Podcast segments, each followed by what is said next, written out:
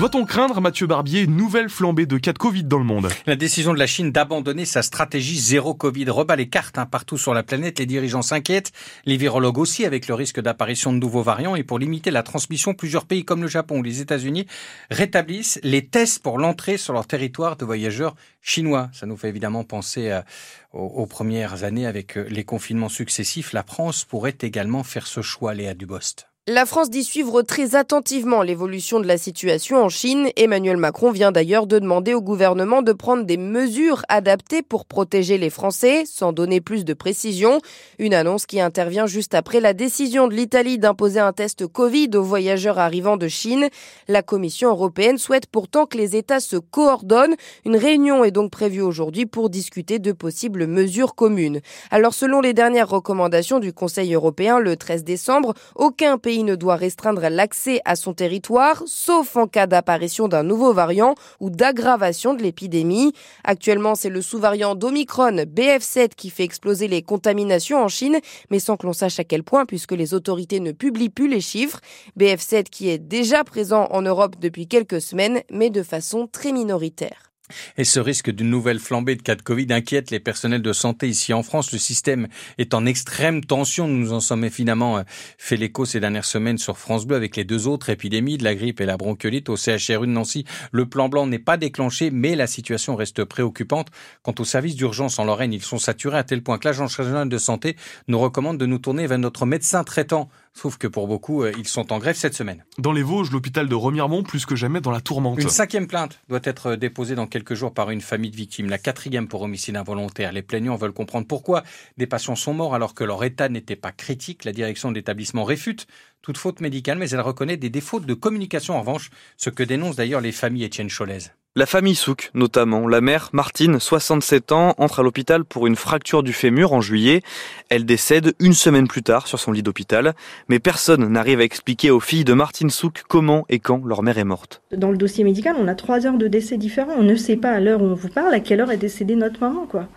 Elle est confirmée décédée par le SMUR interne à 7 heures du matin. Mais ah on commence une réa à 7h20. Et on l'a dit euh, décédée à 7h51 et après on retrouve un document dans le dossier où elle est décédée à 8h13. Des questions sans réponse et un mea culpa du directeur de l'hôpital, Dominique Chevaux. Déjà, il y a un problème de communication. C'est-à-dire que l'hôpital, ses médecins, sa direction, ses services doivent pouvoir répondre aux questions des familles lorsqu'il y a un décès que la famille ne comprend pas. Après, d'un point de vue médical, rien ne nous permet d'analyser euh, une faute quelconque du service public hospitalier. Un reportage signé Étienne Cholez. À Laxou, des tensions, plusieurs tirs de mortier, de feux de poubelle et de jets de projectiles ont été constatés ces derniers jours dans cette commune de l'agglomération d'Ancienne et la nuit de la Saint-Sylvestre approche. La police nationale augmente le nombre de patrouilles dans le secteur. Quant au Laurent Garcia, le maire, il demande des mesures fortes pour mettre fin à ces violences urbaines, Arthur Blanc. Tout commence lors du réveillon de Noël avec des tirs de mortier dans le quartier des provinces et des feux de poubelle pendant la soirée. Mais le même phénomène se reproduit le lendemain avec l'arrestation notamment d'un mineur de 15 ans en possession d'engins d'allumage de mortier. Puis dans la soirée de mardi avec des jets de projectiles en direction des bus du réseau Stan. Les liaisons étant détournées plusieurs heures pour éviter le secteur. Le maire de Laxou, Laurent Garcia, lance par la suite un appel à la police nationale et à la préfecture de Meurthe-et-Moselle. Les forces de l'ordre décide alors d'intensifier les patrouilles avec une inquiétude particulière pour la soirée à venir de la Saint-Sylvestre, toujours propice à certains débordements. Et pour cette soirée de la Saint-Sylvestre, la préfecture des Vosges interdit par arrêté la vente à emporter la consommation d'alcool à partir de 18h. Même chose pour la vente de pétards ou l'organisation de, de rêve parties. La disparition d'une chanteuse populaire dans les années 80, elle avait également réalisé un, un best-seller en librairie avec la valise en carton. Linda de Souza s'est éteinte à l'âge de 74 ans hier dans un hôpital normand. Et puis en football, Kylian Mbappé sauve le PSG dix jours seulement après la finale de la Coupe du Monde perdue face à l'Argentine. L'attaquant parisien a transformé le pénalty qui a permis au Paris Saint-Germain de s'imposer devant Strasbourg hier soir 2 buts à 1. À noter également les victoires de Lyon à Brest 4 à 2, mais aussi celle d'Ajaccio face à, face à Angers. Angers 1 à 0. Quant à Nice et Lens, ils s'affronteront ce soir, tour comme Marseille et Toulouse. Côté ciel, à quoi peut-on s'attendre aujourd'hui, Xavier Montpied? On peut s'attendre à des averses, surtout ce matin en Lorraine. Elles devraient être moins présentes dans l'après-midi. On peut espérer peut-être quelques légères éclaircies dans le ciel lorrain, mais ce sont des éclaircies qui vont vraiment être très légères d'après les prévisions de, de Météo France. On fait la météo avec vous tous les matins? Vous nous donnez les températures euh, chez vous.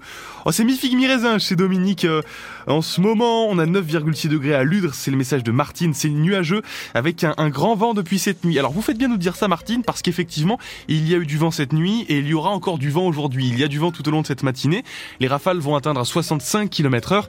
Et donc, sur le département de la Meurthe-et-Moselle, des interventions sont en cours sur les routes euh, pour des arbres couchés entre Jar et Valais sur la RD 914. Il y a une, un arbre qui est, en, sortie de virage. Sur la RD 92, entre Clairlieu et Marron, il y a également un arbre couché. Pareil, entre Augévillers et Montigny sur la D 992 et sur la RD1, entre Dame-Levière et Rosière-aux-Salines. Soyez prudents si vous empruntez les routes départementales ce matin. Et si vous avez des précisions à nous apporter, si vous avez des, choses à nous signaler pour éviter les accidents, 03 83 36 20 20. Pour la météo de demain, on aura un temps sec le matin et des pluies dans l'après-midi.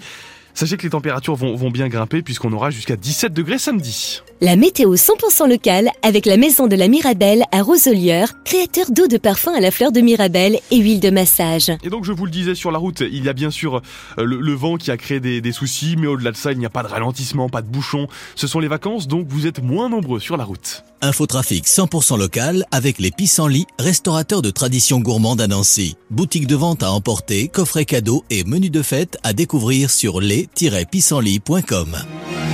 Le 6-9 France Bleu Lorraine, Xavier Montpied.